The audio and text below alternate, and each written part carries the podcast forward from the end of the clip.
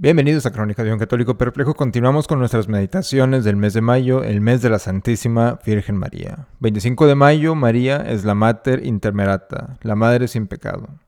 Otra consideración que ha llevado a las mentes devotas a creer en la asunción de Nuestra Señora al cielo después de su muerte, sin esperar la resurrección general en el último día, la proporciona la doctrina de su Inmaculada Concepción.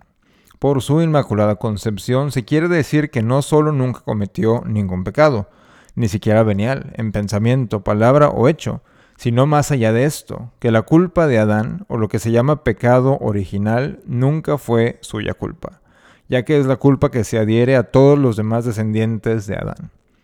Por su asunción se quiere decir que no solo su alma, sino también su cuerpo, fue llevado al cielo después de su muerte, de modo que no pasó mucho tiempo durmiendo en la tumba, como es el caso de otros, incluso grandes santos, que esperan el último día para la resurrección de sus cuerpos.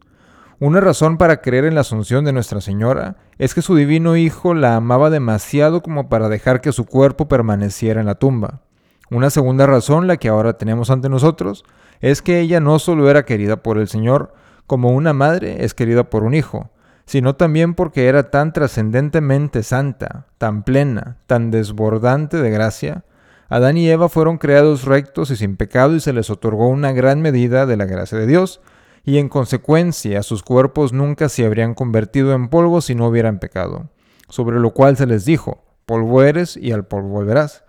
Si Eva, la hermosa hija de Dios, nunca se hubiera convertido en polvo y ceniza a menos que hubiera pecado, no diremos que María, sin haber pecado nunca, retuvo el don que Eva perdió al pecar que había hecho María para perder el privilegio dado a nuestros primeros padres al principio, su hermosura se convertiría en corrupción y su oro fino se volvería opaco, sin razón asignada. Imposible. Por lo tanto, creemos que, aunque murió por una hora corta, al igual que nuestro Señor mismo, sin embargo, como Él, y por su poder todopoderoso, fue resucitada de la tumba.